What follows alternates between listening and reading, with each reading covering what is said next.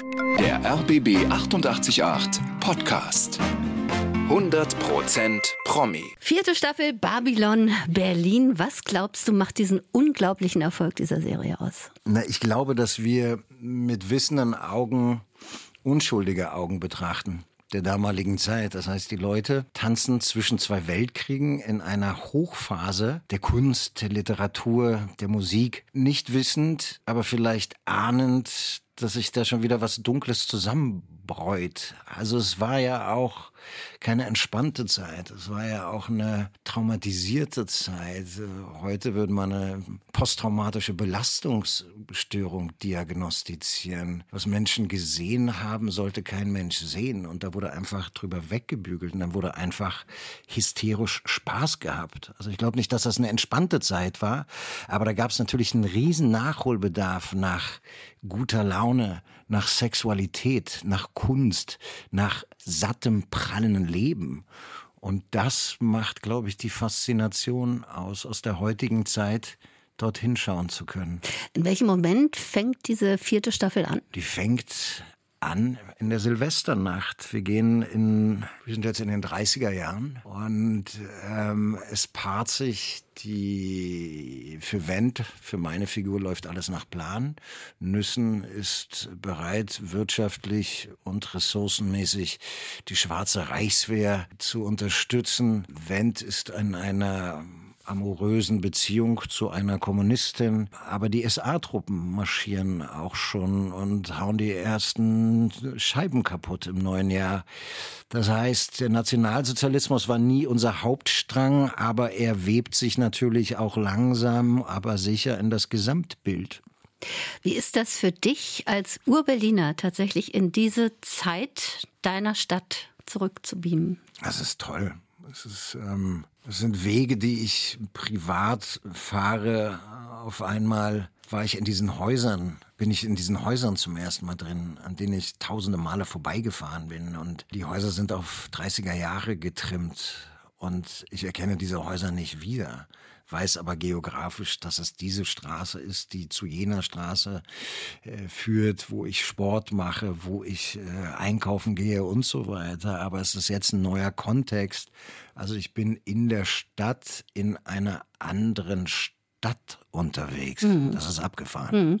Und stellt man sich dann in diesem Moment jetzt an deiner Stelle, wenn du diese Rolle spielst, auch einfach mehr die Frage, wie hätte ich selber reagiert, wenn ich in dieser Zeit geboren wäre? Dazu glaube ich zu sehr dran, dass wir uns das nicht anmaßen können, weil wir Prägungen unserer Zeit sind, weil wir durch die Geschichte, durch unsere Erziehung äh, weiter sind, Dinge wissen, die man damals noch nicht wusste.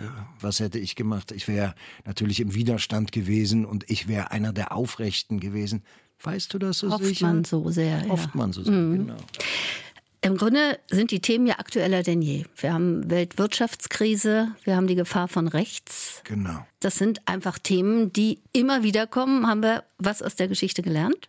Ich glaube, wir haben aus der Geschichte gelernt, ob wir das tief genug verankert haben, das wird sich zeigen, dass Demokratie kein Selbstläufer ist, dass gerade durch die Weimarer Republik wir veranschaulicht bekommen haben, wie sensibel, wie sensitiv der demokratische Prozess ist, wie anfällig der ist für Gewalt, für faschistoide Tendenzen, äh, für Strukturen, die ihn im Inneren, aber auch im Äußeren den demokratischen Prozess bedrohen können. Demokratie muss verteidigt werden, muss erkämpft werden, muss immer wieder neu kultiviert werden von jedem Einzelnen von uns in sich und das in die Gesellschaft tragend. Also es ist immer ein persönlicher und ein gesamtgesellschaftlicher ähm, Kontext, der nie ein gottgegebenes Geschenk ist, sondern das sind wir. Und wir entscheiden, was wir erhalten.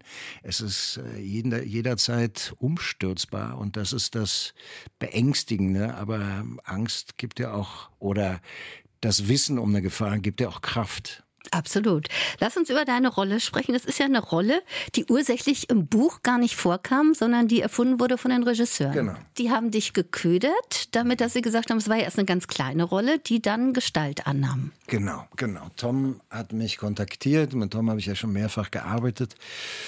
Und Tom hat mir das ein bisschen umrissen, dass der Plan ist, diese Rolle dann in der neuen Staffel, sollte es eine geben, immer weiter sukzessive auszubauen. Und äh, er hat Wort gehalten. Wendt ist für mich eine großartige Rolle, die ich trotz seiner Rigorosität, trotz der Brutalität irre gerne spiele, weil Wendt taktiert, manipuliert, weil Wendt tanzt mit dir im nächsten, äh, hat aber parallel schon das nächste Lied auf dem, auf dem Teller, auf, seiner, auf seinem inneren Plattenspieler liegen. Also Wendt ist immer einen Schritt voraus. Was sagt er? Was, was meint er davon wirklich? Wann taktiert er? Wann ist er echt? Das ist äh, immer wieder spannend, diese Szene durch diesen Filter vorzubereiten.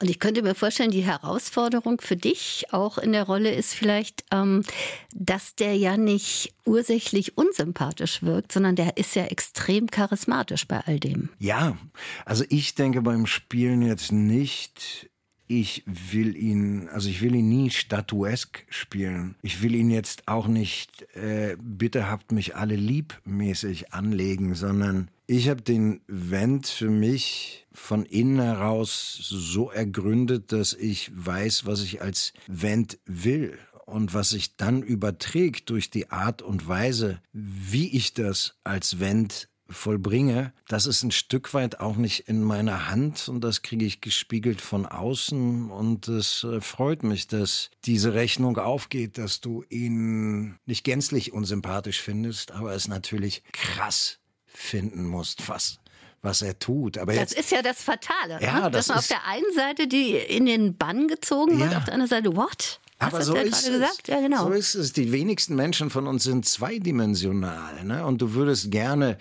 äh, den rechten äh, Nazi ähm, nicht als Mensch wahrnehmen. Die Wahrheit ist aber eine andere, dass du brutalste Massenmörder als extrem liebevolle Eltern eingebettet äh, weißt. Hm. Und ähm, insofern, wann fängt das Böse an, böse zu sein, ist, äh, ist immer wieder eine spannende Frage. Oftmals auch eine Gratwanderung. Ja. Du reitest in den anderen Staffeln. Reitest du jetzt auch in der vierten und reitest du auch im richtigen Leben? Wir können auf die Masurenallee vor die Tür gehen, da können Sie mein Pferd betrachten. Normalerweise stehen die Pferde ich doch im gerade ein neues ein.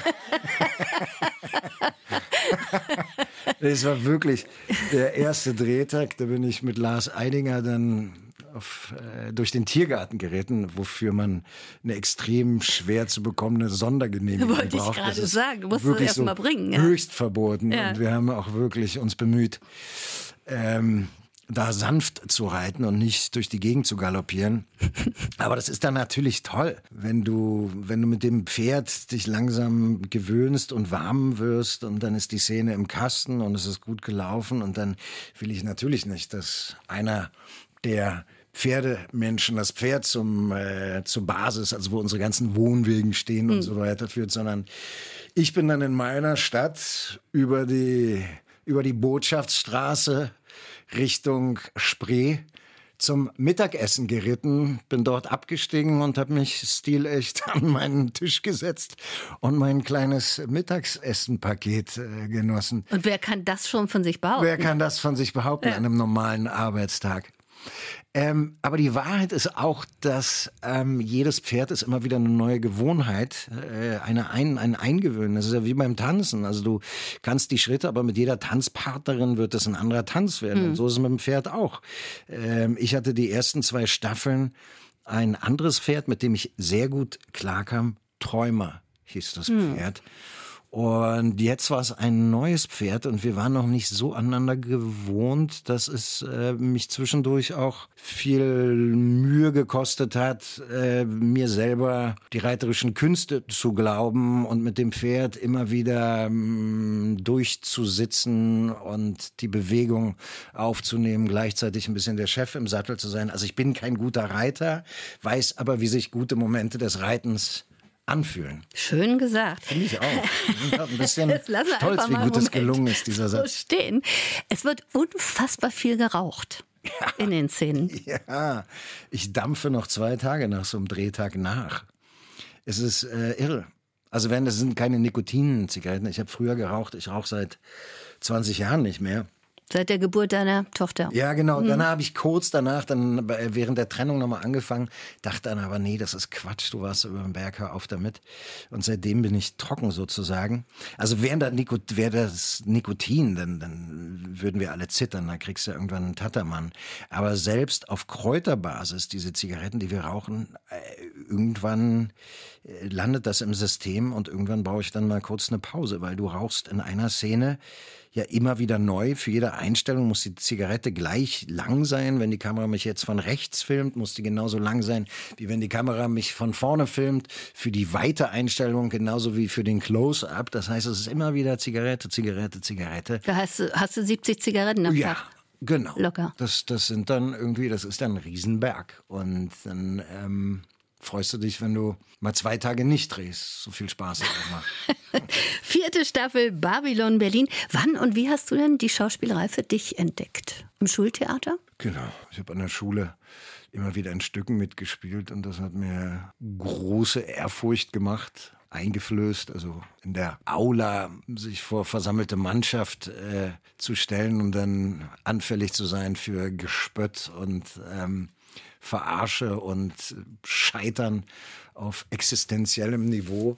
Das ist natürlich nicht etwas, was ich aus dem Ärmel geschultert, äh, ge, geschüttelt habe, aber das hat mir dann trotzdem immer wieder genug Spaß gemacht ähm, und ich fand das immer aufregend genug, so dass ich dem nachgehen wollte und dann ja, zu Castings gerannt bin, mich dann selber das erste Mal gesehen habe auf den Münchner Filmfestspielen mit 20. Das fand ich nicht gut und dann bin ich auf die Schauspielschule gegangen. Hm.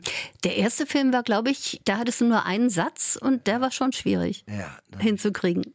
Viermal versprochen. Wer hat das erzählt? Ich selber. Du selbst. ich dachte, irgendjemand hat geplaudert aus dem inneren Zirkel. Aber nicht. Ja, aber jetzt kann ich ihn. Ja. Der scheiß Karre ist der Keilriemen auch noch gerissen. Ist eigentlich gar nicht so schwer. Gar nicht so, genau. Was war es, die Aufregung? Das war die Aufregung. Hm. Das hörst du ja heute noch von gestandenen Kollegen. Mensch, mein Text, zu Hause konnte ich den noch. Ne, das ist ja, am Set ist das eine extrem aufgeladene, flirrende Atmosphäre, wo du dann natürlich auch als Schauspieler den Fehler machen kannst, jetzt gut sein zu wollen, glänzen zu wollen. Jetzt ist der Moment, wo du alles reingeben willst. In diesen einen Satz. Und schon stolperst du, weil dann bist, dann bist du nicht mehr relaxed, dann mhm. bist du, dann bist du in deinen Ansprüchen gefangen, dann beobachtest du dich von außen und dich von außen beobachten ist tödlich. Mhm. Du hast ja Schicksalsschläge als Kind schon erlebt. Deine Mutter, da warst du sieben, da ist gestorben. Dein Vater, da warst du 15, also mitten in deiner Pubertät.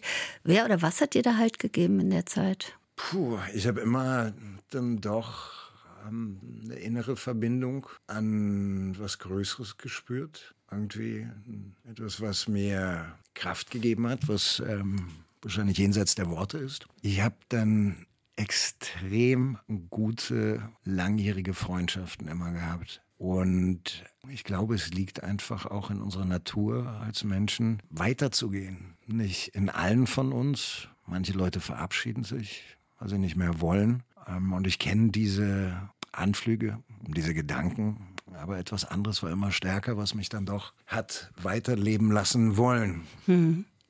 Du hattest, wenn man das so liest, überhaupt so eine relativ harte Lebensschule. Du hast hier in Berlin so alles Mögliche gemacht, was man so nach der Schule machte. Türsteher, dann Abräumer, das ist der, der nur abräumt, aber ne? Ja, abräumt. Äh, genau, genau. Hat dich das auch geprägt für deine Schauspielerei oder sagen wir mal vorbereitet für die Schauspielerei, ja, weil du dadurch viele. Ja, so viel. ja, Du erlebst ja so viel. Ich meine, in, in der Nacht machen Menschen auf, die haben was getrunken, haben Drogen konsumiert oder wenn sie nüchtern sind, dann sind sie trotzdem offen, weil sie feiern wollen, weil sie, weil sie was Besonderes erleben wollen, weil sie einen besonderen Abend haben. Und äh, die Nacht ist ja auch irgendwie demokratisch. Alle sind gleich auf der Tanzfläche und jeder hat seinen Rhythmus und, und, und sein Lied das Lied ist für alle gleich, aber der Tanz ist für jeden anders. Und ich war in der Blüte meiner Jugend und ich habe natürlich getanzt, geliebt und äh, gehadert mit dem Leben und das alles äh, ziemlich, ziemlich intensiv Tag für Tag. Das war, das war sehr, sehr gut für meine Schauspielerei, weil ich halt viel, viel erlebt habe. Und auf dem Gerüstbau dann richtig ackern zu gehen, ein paar Monate lang mit Menschen Zeit zu verbringen, die auf dem Gymnasium nicht neben mir saßen, sondern die aus einem komplett anderen Stall kamen, war extrem bildend für mich und extrem äh, freudvoll auch, wahnsinnig viel gelacht. Ähm, und das genossen dann abends müde ins Bett zu knallen. Und wollte aber auch immer nach einer Weile dann weiterziehen. Also ich wollte auch nicht auf die Schauspielschule gleich, sondern ich wollte, ich wollte mich nicht nach Sache für zwei Jahre verschreiben. Ich wollte, ich wollte rumströmern durchs Leben. Ich wollte gleiten. Ich wollte hier rein, dort rein, dann nach New York, dann zurück nach Deutschland und weiter ging's. Das war irgendwie eine gute, gute Dynamik. Hm, aber auch so ein bisschen immer an die eigenen Grenzen gehen, nicht? Also Schon. ich erinnere mich so an eine Erzählung, wo du mal vom Surfen in der U-Bahn erzählt hast? Yeah. Ja. Das, das hätte auch richtig in die Hose gehen können. Richtig, das war auch knapp an der Querschnittslähmung vorbei. Da habe ich eine 10 cm Schädelfraktur gehabt und das Jochbein war gebrochen. Und da hatte ich großes Glück. Ja, ich habe sicherlich damals das Schicksal auch herausgefordert und sicherlich hatte ich eine Resilienz, aber auch wenn ich nicht suizidal war, war ja mein Leben mir auch nicht in jedem Moment gleich viel wert. Also ich habe es ja schon auch zur Disposition gestellt keine Frage. Hm. Dann bist du nach New York, was ja auch tatsächlich, äh, wozu ja schon eine Portion Mut auch gehört. Ne? Dann naja, einen Flieger setzen und dann bist du ja. in New York. Okay, aber alleine in New York, das alles auf Englisch machen, was man bisher noch nicht mal auf Deutsch richtig konnte, ja. ist schon eine Herausforderung. ja. Oder? Ja, auf jeden Fall. Und wahrscheinlich war das auch mutig und nicht nur naiv, weil ich habe da einfach dran geglaubt, dass das mein Weg ist. Und dieser Glaube hat eine, oder das, was mich da gezogen hat, hat eine Kraft entfaltet und die hat mich getragen. Mhm. Und die hat mich getragen, auch wenn ich auf der Bühne das Gefühl hatte, in der, auf der The Schultheaterbühne ähm, zu versagen oder meine Zunge nicht äh, dem Englischen gemäß richtig, äh, das TH. wieder mal darüber zu stolpern und mein Gott, ich höre mich wieder hölzerne Deutsche an. Wie furchtbar, wie unelegant. Und dann einfach immer wieder mich reinschmeißen und, und weitergehen. Das war das war aufregend und das war neu und das war, also als junger Mensch zu sagen, ich gehe in diese Richtung, ich setze alles, auf eine Karte und ich setze mich dem vollkommen aus. Es ist auch wunderbar. Es war auch befreiend und einschüchternd und alles gleichzeitig, so wie das Leben halt ist, wenn man etwas zur Disposition stellt. Und die wenigsten Sachen, die wirklich was bedeuten, die kriegt man ja einfach so geschenkt. Also ich habe ja schon wahnsinnig viel Glück gehabt, dadurch, dass ich eine Erbschaft zur Verfügung hatte, die mir anderthalb Jahre und dann habe ich mein Motorrad noch verkauft, äh, New York finanziert haben. Also ich habe ja da auch äh, ein großes Glück gehabt. Ist ja auch nicht jedem gegeben. Ja. Allen Schicksalsschlägen habe ich ja auch viele Segnungen erhalten. Hast du mit dem Gedanken gespielt, zu der Zeit auch da zu bleiben, in Amerika die Karriere Voll. zu machen? Ich habe überhaupt nicht mit dem Gedanken gespielt, zurückzukommen. Da war alles cooler. Die Telefonzellen sahen cooler aus, das Feuerzeug die Krankenwägen haben sich besser angehört, die Frauen waren hübscher, die Männer waren imposanter, die Literatur schien zeitgemäßer, all das, was du halt irgendwie in, in, eine fremde Welt hineinzauberst. Muss ja gar nicht so sein. Aber für den Moment ist es so für deine sehenden Augen. Und irgendwann allmählich hat der Glanz dann auch ein bisschen an Glanz verloren und die Fehlerhaftigkeit kam zu Trage und die Frauen sahen ungeschminkt auch nicht mehr so hübsch aus und die Männer waren dann auch nicht mehr so imposant, nachdem die ihre äh, hohen Hacken ausgezogen haben.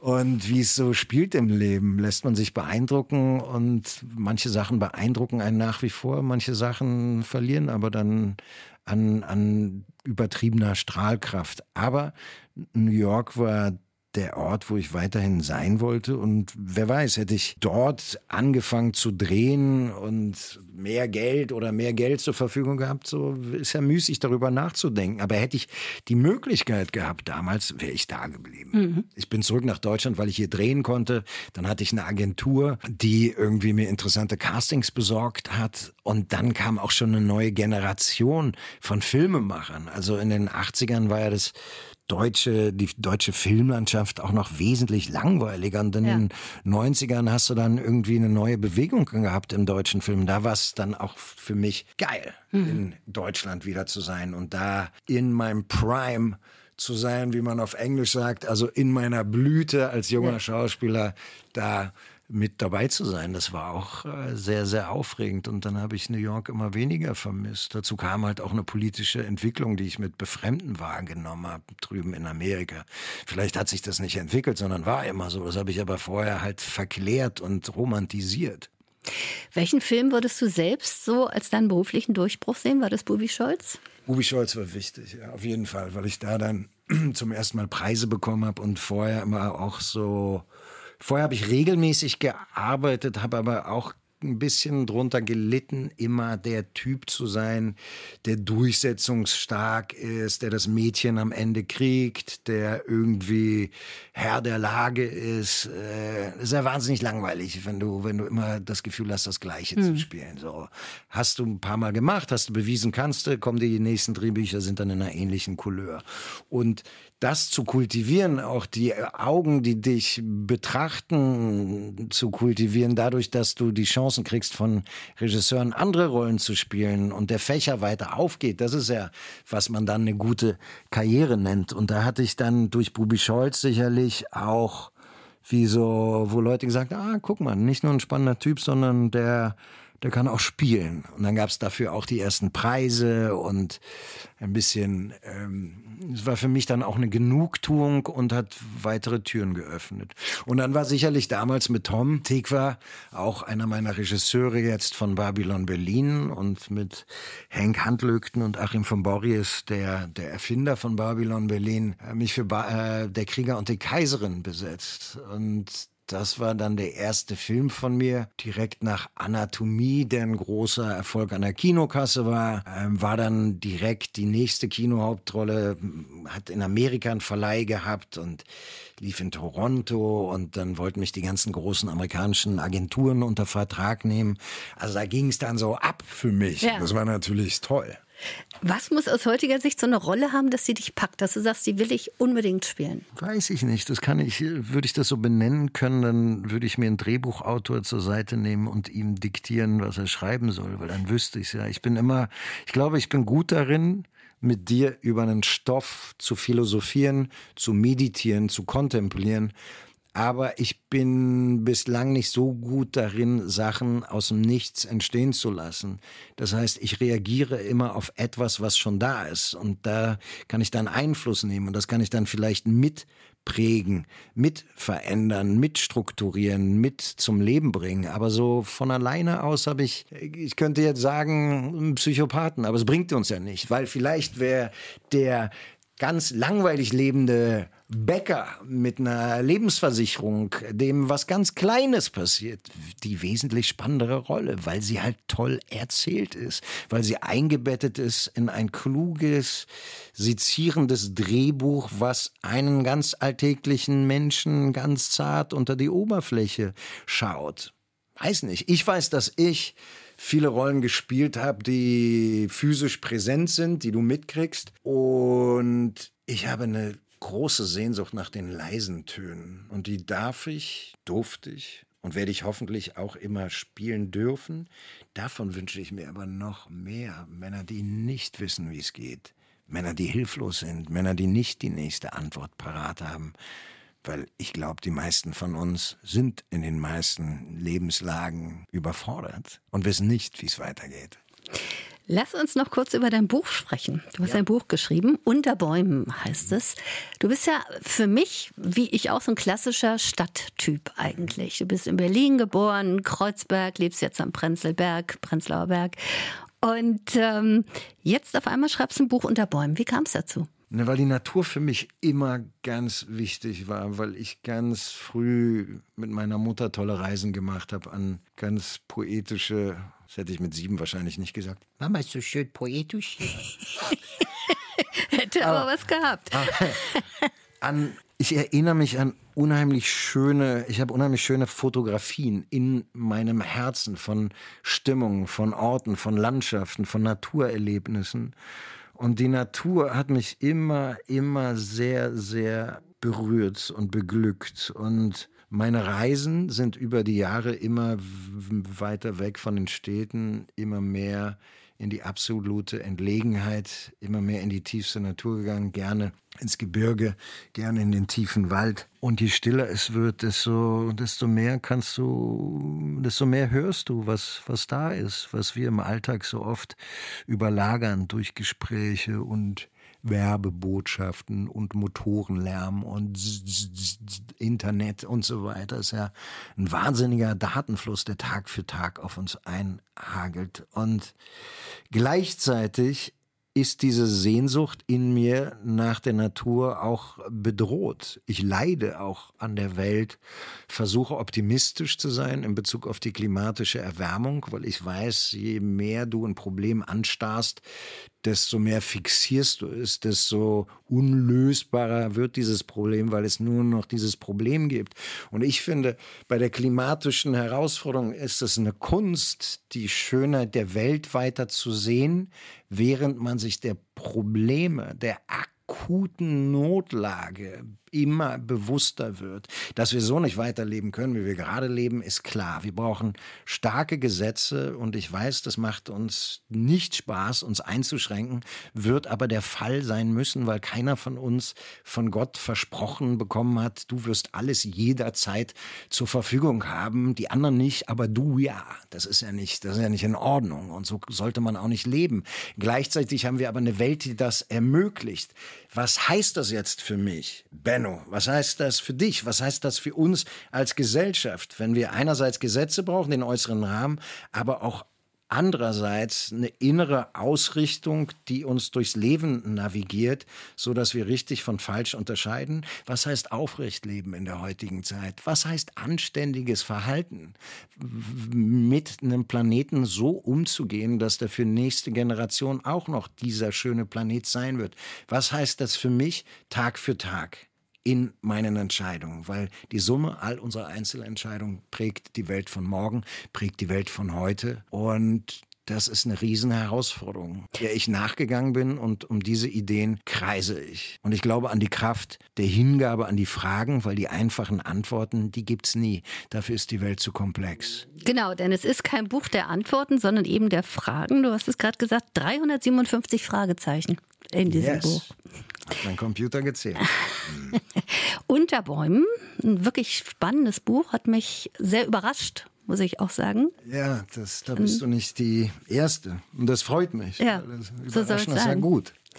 Benno, wie sehen die nächsten Monate jetzt noch bis Ende des Jahres für dich aus? Jetzt erstmal die vierte Staffel natürlich. Babylon genau. Berlin ist klar, ist das Wichtigste. Aber was kommt noch in der nächsten Zeit? Naja, das, das Buch ist jetzt primär ähm, damit tingle ich durch die Landen. Und Berlin, Lesung? Berlin, da hatte ich eine Lesung letzte Woche. Na guck mal, du bist schlecht jetzt. Ja, boah, ja Willst du nochmal kommen? Genau. Ja, danke. Ja, gerne.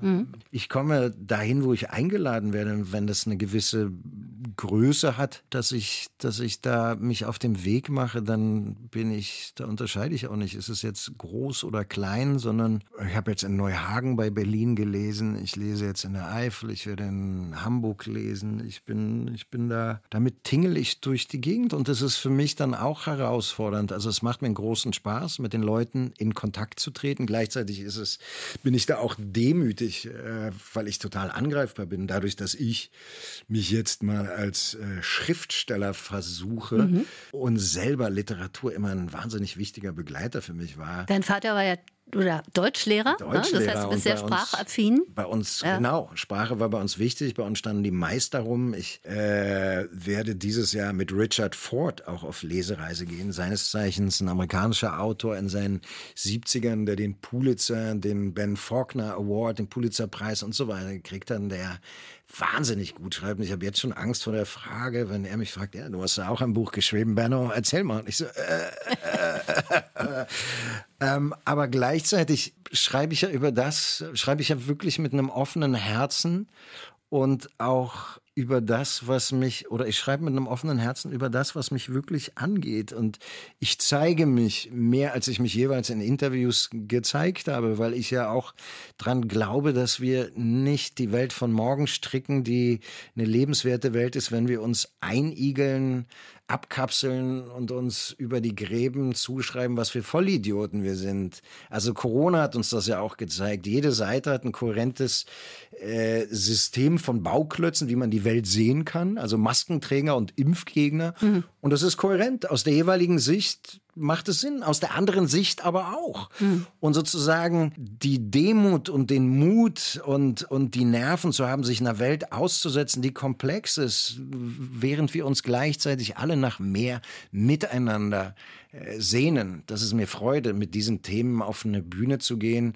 vorzulesen, auch vorzulesen über die Natur, die wir immer mehr verdinglicht haben. Hier ich, dort Natur, aber wir sind ja der Planet. Wir leben ja auf dem Planeten. Wir sind da alle Rohstoffe, beseelt vom göttlichen Funken. Wir haben eine Seele, aber eigentlich ist das ja hier alles ist ja Materie. Das gab es ja schon vorher. Das habe ich ja jetzt nicht äh, selber kreiert. Und damit so umzugehen, wie wir es uns selber auch wünschen würden, für uns, für unsere Kinder, für unsere Gärten, zu expandieren auf eine Gesamtwelt, da habe ich, da bin ich total gerne im Dialog mit Menschen und das erfüllt mich sehr gerade.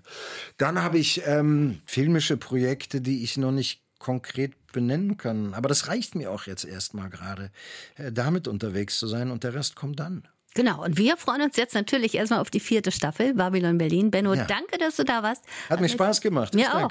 Vielen Dank.